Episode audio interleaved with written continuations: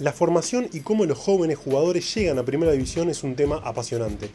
En este nuevo episodio con Joaquín Osimani intentaremos abordar cómo creemos nosotros que es el mejor camino para hacer posible la llegada de nuevos talentos a Primera División. Los aspectos psicológicos, tácticos, técnicos, el rol del entrenador, de los dirigentes, de los jugadores veteranos y del propio joven. Esperemos que lo disfruten tanto como nosotros.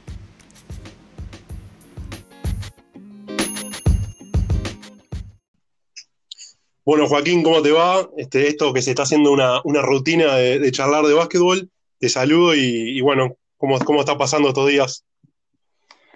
Bien, creo que igual que todos, este, a medida que va pasando el tiempo, este, un poco más la inquietud dentro de casa, pero, pero bueno, hay que manejarse, hay que tratar de ser productivo con el tiempo que, tenemos, lo que podemos estar adentro de casa eh, y, nada, y, y eh, esperar que son un poco de aire. Muy bien. Te, voy a repetir una frase que dijiste vos. Cuando jugás en formativas te ven por tus virtudes y cuando llegás a primera te ven por tus defectos. Esa fue la frase que vos dijiste en, el último podcast, a lo último, y que me quedó resonando en la cabeza y que es algo que me gustaría hablar. Es, un tema que me apasiona la formación y, sobre todo cómo, cómo llegar, que esos jugadores lleguen a primera. Eh, obviamente que hay varios puntos para tocar ahí que son bueno, la, psicología del jugador, la, técnica, la táctica, el rol de los entrenadores, el rol de los dirigentes. Eh, me gustaría que, te puedas explayar más sobre ese tema, ya que lo dijiste vos. ¿Qué, es lo que pensás para que un jugador de formativa pueda llegar a primera? Eh, ¿Dónde están los puntos centrales para vos y qué es lo que estás viendo ya con tu vasta experiencia en, esto del, del básquet profesional? Eh, bueno, eh, primero que nada eh, es un tema muy amplio y bueno, yo voy a hablar de mi, de mi perspectiva como jugador. Creo que hay, hay gente este, capacitada, en tu caso siendo un entrenador, vos podés dar tu, tu, punto de vista, yo puedo dar mi experiencia y lo, lo, que, lo que yo viví cuando, cuando subí y pasé, hice ese paso y lo que veo a medida que fue pasando mi carrera y cómo, cómo los pibes lo veo ya con otro, con otro ojo, ¿no? Ya con un ojo más de experiencia y saber más o menos por lo que están pasando, las experiencias que están pasando. Este, yo lo que me refería el otro día con, esa frase es al punto de vista de, no solo de juego, sino tiene todo un trastorno psicológico eso. Que hay, hay una, una clara realidad que lo que te decía, eh, hay jugadores que, a medida que van haciendo los pasos en formativas van siendo figuras. Eso que lleva a que la confianza de ese jugador está arriba porque sabe que su nivel de juego está por, por, arriba de la media o por arriba de, la media de su equipo. Y obviamente eh, son vistos por su, por su entorno de jugadores, por el técnico de una manera.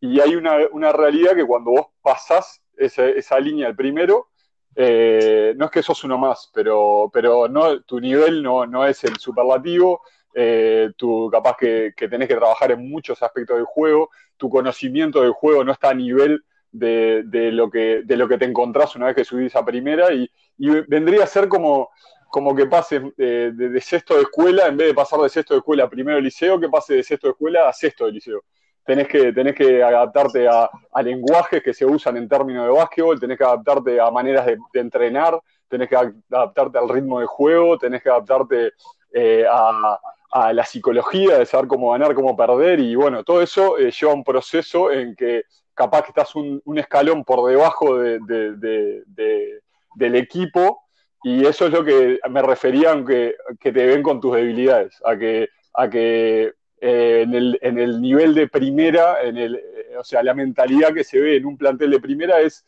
qué me da, qué me da respuesta ahora, ¿Qué, qué es lo que me da resultado para poder ganar ahora.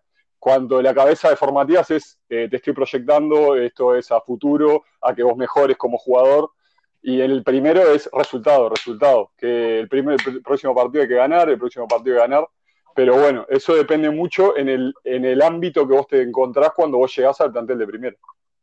Claro.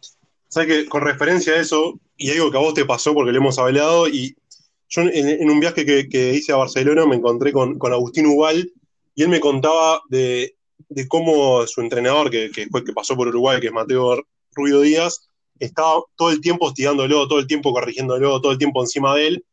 Eh, me pasa a mí como entrenador que, muchas veces al que juega mejor es el que más eh, estás encima, más le corregís, y, muchas veces el jugador lo toma, y, Agustín, por ejemplo, me preguntaba, me decía, no, no, no sé si me quiere, o muchas veces el jugador no lo entiende al principio de que uno le está corrigiendo pensando en su futuro, no en el inmediato, que eso es lo que debería hacer un entrenador de formación, pensar en el futuro. O sea, yo te estoy corrigiendo a vos porque yo sé que por más que ahora puedas resolver situaciones, cuando llegues a primera no lo vas a poder hacer o por lo menos no lo vas a poder hacer tan fácil. Entonces yo te tengo que corregir a vos para, eso. Eh, ¿vos, crees que por tu experiencia también, cuando recordando un poco para atrás, que a vos te pasaba mucho que te corregían y que en el momento te frustraba, pero seguramente ahora, viendo en retrospectiva eso, decís qué bueno que, me corrigieron o, eso me sirvió para cuando llegué a primera estar mejor preparado? Sí, yo, yo creo que eso es un tema este, muy difícil y muy, difícil porque eso sufren hasta, hasta el día de hoy jugadores de primera. Eh, el hecho de cómo afrontar la crítica y el hecho de, a mí me costó mucho, me costó demasiado, eh, el hecho de, decir, eh, bueno, la crítica, la crítica no es personal, sino es, no, no, un ataque personal, sino es personal para, para la mejora. Eh, la realidad es, eh, vos el otro día estabas, estaba, creo un poco relacionado, el otro día vos subiste un video de escuela diciendo que él venía todos los días a aprender algo nuevo. Y obviamente el aprendizaje se puede ver de, algo visual o también de algo eh, que se transmite de, una, desde una crítica. Yo creo que a mí me costó mucho y, y, últimamente, en los últimos años, he hecho un poco un clic que me parece que, como grupo, colectivamente y como, como, como jugador, eh, hay que buscar la crítica. ¿no? No, la crítica, hay veces que se le pone un tono negativo, que la crítica tiene que ser un grito. Hay veces que eh, la crítica se toma mal cuando igual se expresa de la mejor manera. Como me están criticando delante de un grupo, me siento mal, me pongo en defensiva y el ego me gana, entonces quiero defenderme y no entendemos que la crítica cuando ya está hecha, eh, eh, lo que juzgó la persona que te está criticando, ya juzgó lo que vos, lo que vos hiciste. No hay, no hay una manera de cambiarlo con una respuesta, quise hacerlo por esto. Entonces, yo creo que eh, un jugador tiene que aprender a vivir con la crítica, porque me parece que cuando buscamos la crítica y ver dónde están los errores, es la mejor manera de encontrar nuestra mejor versión es la manera de vernos al espejo, qué hicimos bien, qué hicimos mal. Por eso los jugadores de básquet vemos videos, por, por eso los equipos ven videos de los errores que hicieron. Porque si solo nos quedamos con el concepto de que hacemos las cosas bien, eh, va a ser muy corto. Eh, y en eso te quería, me quería referir de que vos me preguntabas qué, es lo importante para, para, un, para un juvenil pasar a primera. Para mí, eh, el juego lo va a agarrar. Para mí hay, hay tres, tres cosas que un jugador tiene que entrenar. Una es el cuerpo, que desde mi generación hasta ahora ha avanzado enormemente el trabajo. Eh, creo que el tema de ayornarnos en Internet, eh, de, tener conocimiento de todos lados, eso nos ayudó un montón a, avanzar en ese aspecto. Otro es el oficio, que es el juego, que, técnicamente, tácticamente, eh, cómo tomamos decisiones. Y otra es la mente. Y me parece que eso es lo que más tiene que eh, prestar la atención el técnico, eh, el club, cuando un jugador juvenil está pasando al plantel de primera. Eso es, pero básico. Porque con todo esto, cómo convivir con las críticas, cómo convivir con un, ambiente nuevo y, en eso, eh, si no lo manejamos bien, podés perder un juvenil o podés ganar a un juvenil. Claro, sí, sobre todo que las generaciones han cambiado y todo esto de, de, de 10 años a esta parte ha cambiado mucho por, por las redes, por la inmediatez del celular, y, eso ha generado una baja frustración, la, una baja tolerancia a la frustración, que, hace que muchas veces esas críticas, como decís vos, o, un mal partido, hacen que, el, pibe se frustre de más y eso hace, puede hacer que se aleje del deporte. O sea, e, e, esa, esa parte de regular, de sí criticarte, sí, y por otro lado, eh, también motivarte es, la parte tal vez más difícil para un entrenador, para, para el dirigente del club, mantener a raya eso, para que el pibe no... Sí, estoy, estoy, completamente de acuerdo, pero me parece que hay veces que cuando se toca este tema es o culpa del, jugador, del técnico que no lo puso o ven que el jugador no está pronto. Y me parece que es un poco de todo, como lo que pasa en un equipo cuando se hacen las cosas bien o se hacen las cosas mal. Me parece que cada uno, el, año, el, podcast pasado hablamos del jugador de rol y me parece que cada persona eh, tiene un rol en el equipo. El técnico tiene su rol, eh, el asistente tiene su rol, el preparador físico tiene su rol los pibes tienen su rol, pero en ese, en ese aspecto de que ellos están eh, debutando en este ambiente, hay que ayudarlos un poco más. Y, lo que vos decís es bárbaro. me parece que hay un cambio generacional que lo sufrimos nosotros y no lo van a sufrir ellos. La generación cambió el hecho de tener la gratificación instantánea. Y eso genera, como decís vos, una frustración, una vara de frustración muy baja. Y eso creo que lo sufrimos un poco, un poco todos. Los técnicos también lo sufren cuando un pibe no te da resultado porque se necesita la inmediatez. Y también el pibe esperando que tener resultados ya. Y me parece que eso es algo que, por lo menos, eh, empezó un poco con mi generación, se ha, se ha eh, acelerado esa ansiedad mucho más con el tema de las redes sociales, pero antes era era eh, mucho más paciente el tema. Había el pibe, el pibe del año, de, los años anteriores a que yo debutaba, debutaban a los 23. A los 23 eras un pibe. Y, jugaba, y jugaban los mayores y quedaba en eso. Y me parece que ese es el aspecto que tenemos que ayudar a los, a, los juveniles que suben, que no hay que saltar, saltear pasos. Si vos te, si vos te, te pensás solo en la meta, que en, el, juvenil sería quiero jugar, quiero cuándo voy a jugar, cuándo me va a tocar estar en la cancha, o si juego unos minutos, cuándo voy a jugar más. Eh, enfocarse en el segundo paso eh, te hace saltar, saltear escalones y no pasás el primer paso, que es el hecho de llegar, de aprender a, cómo jugar, a la, a la, velocidad que hay que jugar, a la toma de decisiones que hay que jugar. Y hay veces que esa ansiedad nos ganan y, me parece que ahí es donde hay que ayudar más al juvenil. y ahí, te, porque viéndolo del lado del entrenador, muchas veces es difícil poner un entrenador profesional que no tenga respaldo de los dirigentes, tener el tiempo para esperar a este tipo de jugadores que, hagan su progreso natural, como decís vos, sus etapas se tienen que ir quemando y, tienen que ir equivocándose, pero muchas veces, en, sobre todo en las ligas profesionales, si el, técnico no tiene un respaldo, va a decir, ah, ¿por qué voy a poner al pibe y lo voy a esperar y, voy a esperar que se equivoque si yo pierdo dos partidos y me echan? Entonces yo creo que ahí es donde entra los roles también de los dirigentes, de los entrenadores, de saber, bueno, esto es a, mediano plazo o a largo plazo tenemos que esperar, tenemos que ser pacientes, tenemos que, si nosotros realmente creemos en este pibe, tenemos que darle un tiempo para que se, aclimate a lo que es lo que es lo profesional. Ahora la pregunta que yo te hago a vos es, los jugadores, como vos como jugador, ¿también te das ese tiempo a esperar un pibe? O sea, vos tenés un pibe al lado tuyo que tal vez le ves, le ves condiciones, pero tal vez le falta o, necesita experiencia. ¿Ustedes como jugadores también lo esperan? ¿Se dan cuenta y, dicen, bueno, vamos a convivir con estos errores para que, para que pueda florecer y mejorar? Bueno, e, eso eh, tocaste varios temas, por, eso me, gusta hablar de este tema porque, porque es muy amplio. Eh, yo te puedo hablar, como te decía, de, mi punto de vista como jugador. Yo la realidad que lo que vos decís es una situación que puede pasar en determinado club, pero yo te puedo hablar eh, de los clubes, solo de mi experiencia y no pasé por todos los clubes del Uruguay o, este, no pasé por, por, distintas directivas, inclusive pasé por un club que capaz que antes era, se trabajaba de una manera y ahora de otra. Entonces yo te puedo dar mi experiencia como jugador y eso es, eso es algo que, como te digo, para mí hay que aportar cuando, cuando pasa esto un granito de, todo, ¿no? Este, eh, lo, ideal sería, hay un trabajo que viene de formativa, que hay una comunicación con el primero, que, el, entrenador, eh, a su vez de que está preocupado por el resultado del equipo, esté preocupado también por eh, por desarrollar esos talentos juveniles, además de, que sea el resultado que le esté pasando al, equipo.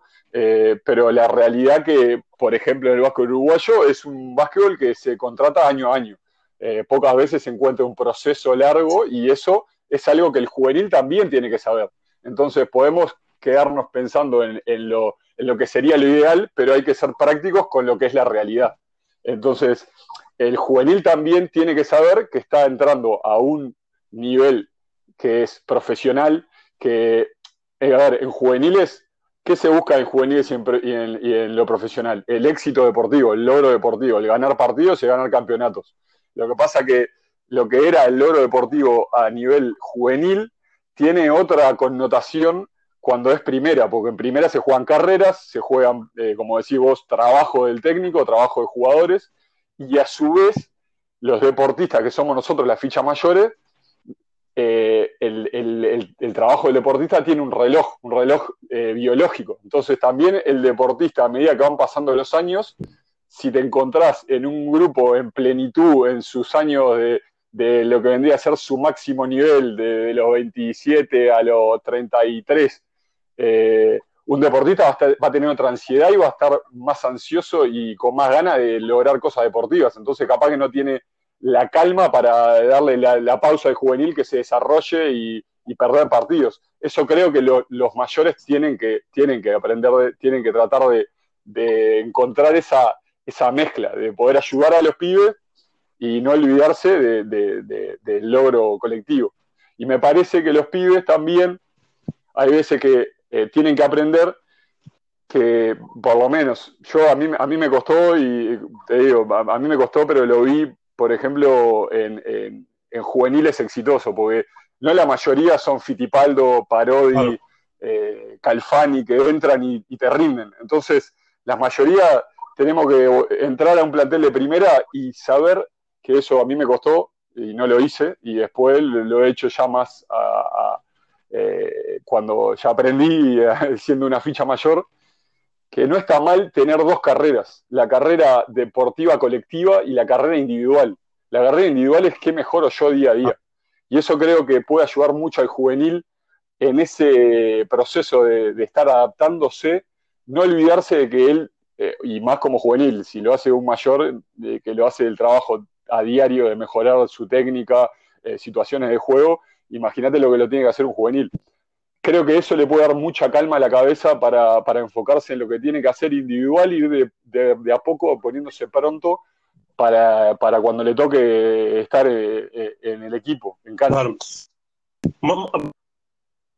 De la parte psicológica o, o, esos puntos que tocábamos del entrenador, del, dirigente, del mismo del jugador, vos que ya tenés una larga experiencia también recibiendo a esos jóvenes que, empiezan a jugar, tácticamente, ¿qué, qué defectos resalta a los ojos? ¿Qué, es lo que vos que más se equivocan? Vamos a suponer en lectura defensiva, en rotaciones, en la lectura de cómo juega. Eh, ¿Qué es lo que estás viendo vos que falta a la hora cuando llegan esos juveniles a primera por primera vez? ¿Qué, es lo que, ¿Cuál es su déficit más grande? Y mira, eh, yo eh, para mí es como te digo, eh, de experiencia propia de lo que yo viví, primero se juega a otra intensidad física. El hecho de no estar, hoy, hoy en día los pibes están muy bien y hay un trabajo, como te decía, físicamente me parece que están mucho mejor hoy a lo que era cuando a mí me tocaba subir a juveniles. Pero igual en toma de decisiones, en reacción y en velocidad, eh, el primero va a otro, a otro ritmo de lo que es formativo. Entonces, eso hace que, quieras o no, una vez que entras en cancha, hace que por más de que vos seas más rápido que, un, que una ficha mayor, que capaz que es un veterano que, que, ya es experiente, pero no es tan explosivo, igual hace que parezca que juegue más rápido por el hecho de que sabe en dónde pararse, dónde tomar decisiones, y me parece que eso es algo que es lo primero que un juvenil se encuentra cuando pasa primera. Eh, el hecho de que las cortinas van a ser más fuertes, de que el que se desmarca eh, te va a chequear antes de salir, de, que sabe con qué ángulo salir de la cortina, y todo eso hace que estés corriendo de atrás. Entonces, eh, por eso es importante de, que para mí los juveniles eh, estén bien de la cabeza, porque vos podés capaz que meterla de tres o ser bueno yendo al aro, pero el hecho de estar aprendiendo en, dando ventajas hace que puedas frustrarte y el hecho de, no frustrarte es, vital una vez que pasas esto lo digo como algo personal, pero yo creo que uno de los efectos que hay en la formación, sobre todo en Uruguay, es el tema de la competencia. O sea, la competencia eh, lleva a que los jugadores de, equipos como, no sé, Biguá, Malvin, Defensor, tal vez jueguen 5, 6, 7, 8 partidos fuertes en el año, lo que hace que no mejoren porque otros partidos se resuelven bastante fáciles. A usted le pasó casi toda tu generación de jugar mucho en el metro y explotar ahí. Eh, y eso le dio un roce y una competencia que tal vez no, que no traían de las formativas. Eh, ¿Cuán importante fue para vos ese, ese roce en, una segunda división, pero que con jugadores mayores y que, vos tuviste varios años como para ir aclimatándote y, terminar siendo una de las figuras principales del, torneo cuando jugaste? Eh, ¿fue, ¿Fue tan importante para vos ese paso por el metro? Sí, sí, pero como te digo, Depende, depende con qué te encontrás cuando, cuando eh, entras a primera. Yo, yo me siento eh, muy afortunado de, que justo cuando a mí me tocó subir a primera, eh, vos hablas del tema de las fichas y te, le tenían paciencia, de encontrarme con un plantel que tenía grandes figuras en el medio. En el caso de Martín, de Leandro, de, después el Pica, siempre justo del plantel en que yo estaba competía a, más alto nivel. Y teníamos una banda de, juveniles que por suerte habíamos, nos había ido bien en formativas y era bastante competitiva. Pero tuvimos la suerte de, entrar en un ambiente donde pudimos aprender, de que pudimos ver cómo se compite al, alto nivel, eh, inclusive nos tocó viajar al exterior y eso creo nos ayudó mucho a experimentar y pasar por eso estando al lado de, jugadores que, obviamente la fórmula que tenían eh, para llevar su carrera más allá de su talento individual eh, les, daba, les daba éxito. Y bueno, eso lo tratamos de trasladar una vez que nos tocó a nosotros tener la responsabilidad. Me parece que el metro sí es algo que sirve mucho.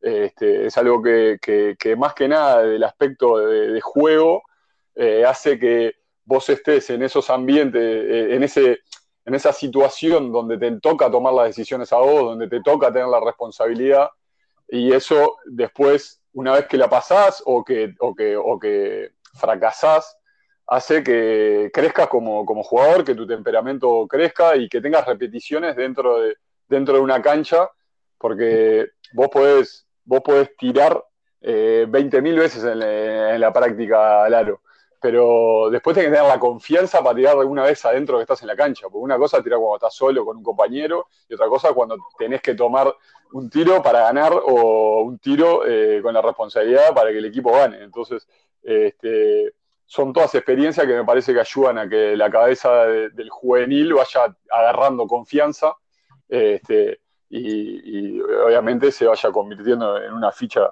una ficha mayor de juego. Claro, ahí entra lo, interesante y lo apasionante de todo esto, que es la coordinación entre el formador, que busca que el pibe tenga las herramientas adecuadas para llegar a primera división, el entrenador, que obviamente busca un objetivo y un resultado, los dirigentes que ponen dinero e invierten tiempo para que el, el resultado, sobre todo en la primera división, sea el adecuado. Y obviamente que es una satisfacción para cualquier dirigente ver cómo jugadores del club llegan a la primera división. Lo que muchas veces pasa es no saber o no tener el tiempo o la paciencia para que realmente suceda eso, que no es por arte de magia, sino se tienen que dar estas combinaciones de todas estas cosas que estamos diciendo.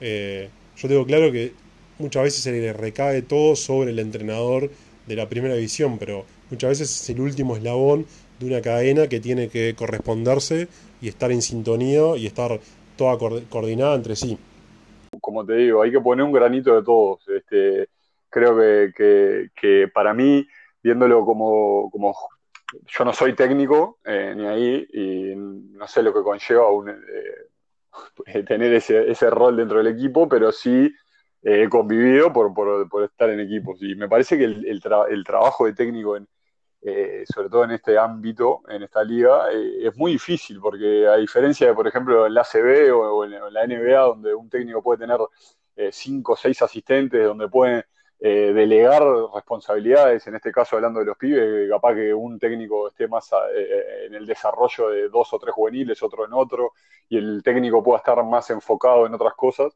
Este, el técnico, acá hay un técnico, un asistente técnico y, tiene, tiene que tener muchas responsabilidades un técnico. Y el técnico no es solo lo que la gente piensa que a ver cuánto conoce y qué decisiones toma. Eso sin ni que hablar es es muy importante, pero un técnico sabe, tiene que saber cómo expresarse, tiene que saber cómo relacionarse, porque hay eh, dentro de 12 o 15 jugadores hay distintas personalidades y hay distintas maneras cómo hacerle llegar un mensaje a uno y a otro. Obviamente tiene que haber este, una cultura de trabajo que es única para todos, pero hay, hay muchas ramas que entran en ser técnico.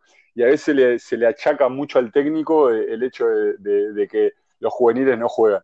Me parece que acá hay un poco de responsabilidad de los dos y hay algo que para mí es importante, que de los dos y de como te digo, vos hablabas también de la ficha mayor, que nosotros ayudemos a los pibes a que hagan esa transición de una manera eh, limpia.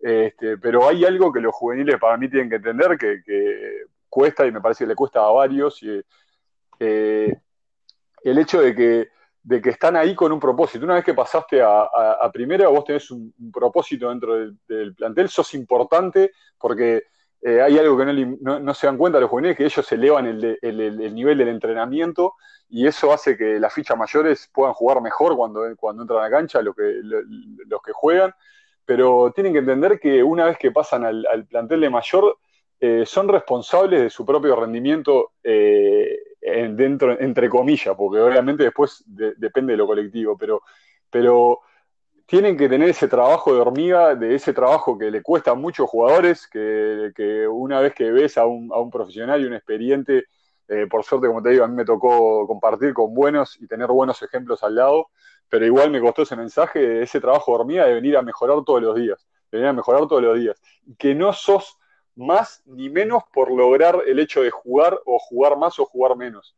Creo que está el modelo ese de, que si yo logro jugar, soy más jugador, o si yo logro un campeonato, soy más jugador.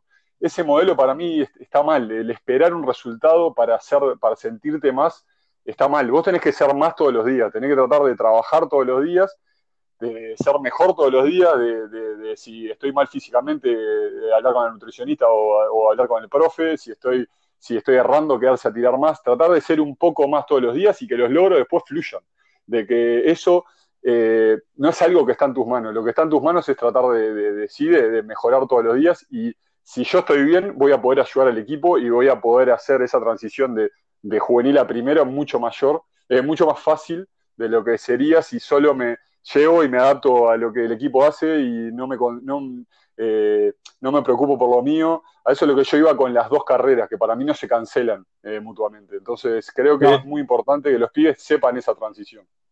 Ah, es, interesante que nosotros como entrenadores tenemos que ayudar a que ese pibe entienda eso. Muchas veces cuando uno es joven, y a todos nos pasó, nos creemos eh, Superman y que lo que hacemos está bien y que y encima si somos buenos eh, vamos a pensar que no tenemos que mejorar nada.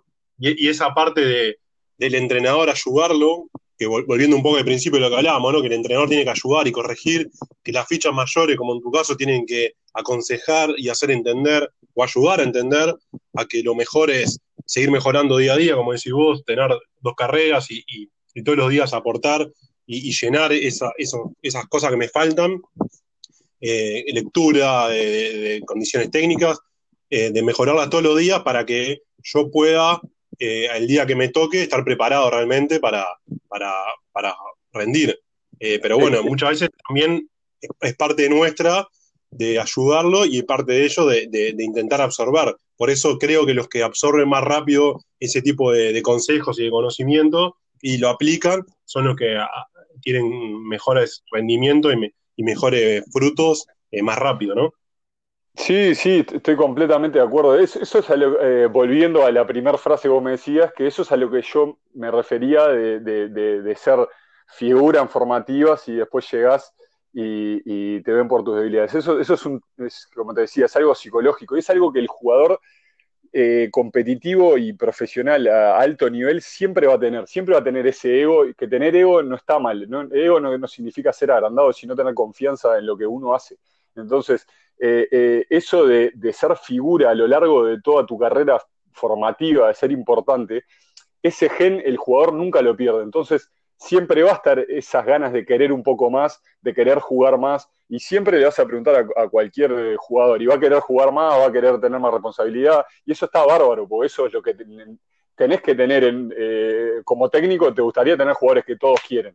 El tema es saber manejar todas esas sensaciones y que no te jueguen en contra vos como jugador y, que no sea un problema para el equipo, obviamente. Saber también ser honesto y, sobre todo cuando sos, pibe, que es muy difícil eh, entenderlo, porque como te digo, todas estas cosas le pasan a, a, las fichas mayores también, me pasan a mí también.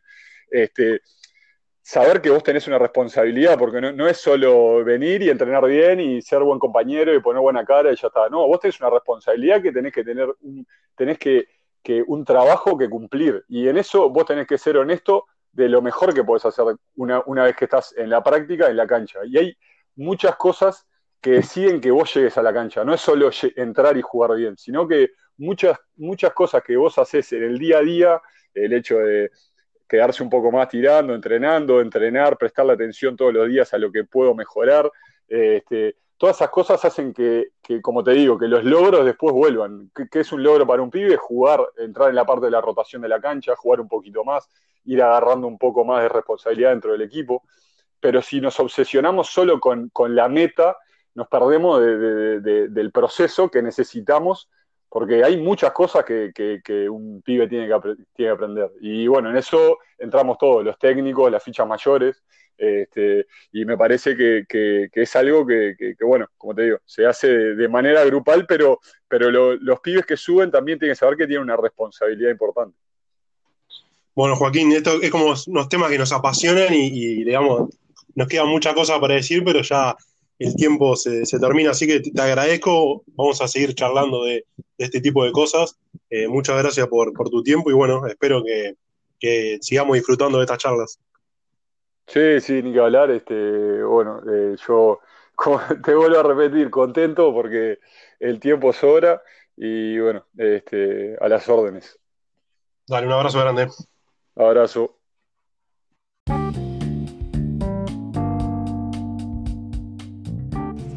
Bueno, muchas gracias a los que llegaron hasta el final. Como siempre, en nuestras redes pueden comentar, sugerir, hacer alguna crítica, será bienvenida. Y los espero en un nuevo episodio de mi podcast.